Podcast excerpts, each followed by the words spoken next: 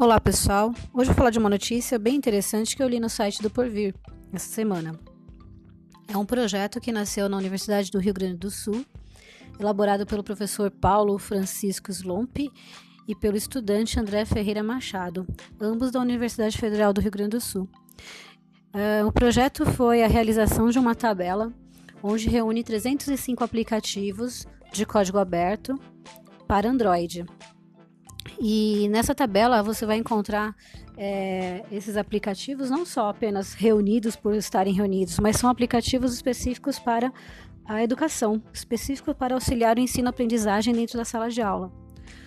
Esse tipo de projeto é muito importante é, para a educação, visto que a gente tem um, uma gama imensa, uma imensidão de aplicativos, seja na plataforma Android ou iOS ou qualquer outra. E normalmente os professores ficam muito perdidos em saber o que, que é relevante, o que não é relevante, o que é viável, o que não é viável, aquilo que realmente vai trazer um ganho para o ensino-aprendizagem do aluno. Eu sinto muito isso como coordenadora de educação é, tecnológica, né?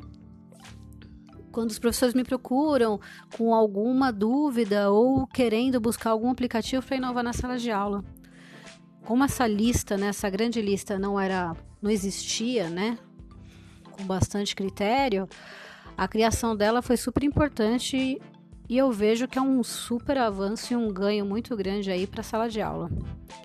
Bom, na reportagem do Provir, do Porvir, perdão, eles destacam que 78% desses 305 aplicativos estão destinados então para educação infantil. 154 para o ensino fundamental 1, 173 para o fundamental 2, 181 para o ensino médio e 203 ficariam destinados então para o ensino superior, seriam mais adequados para o uso no ensino superior.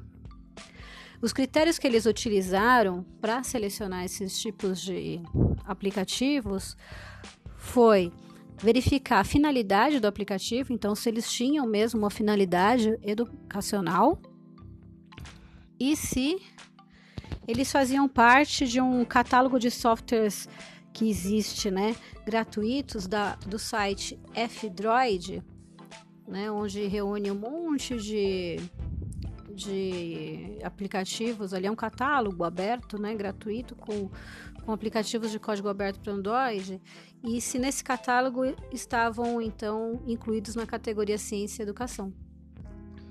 A grande sacada desse tipo de, de, de projeto, né, é realmente facilitar a vida do professor na sala de aula. Afinal de contas, é, o advento da tecnologia na educação já é um caminho sem volta. A gente sabe que não é a pílula milagrosa que vai fazer da educação melhorar infinitamente, né, 100%.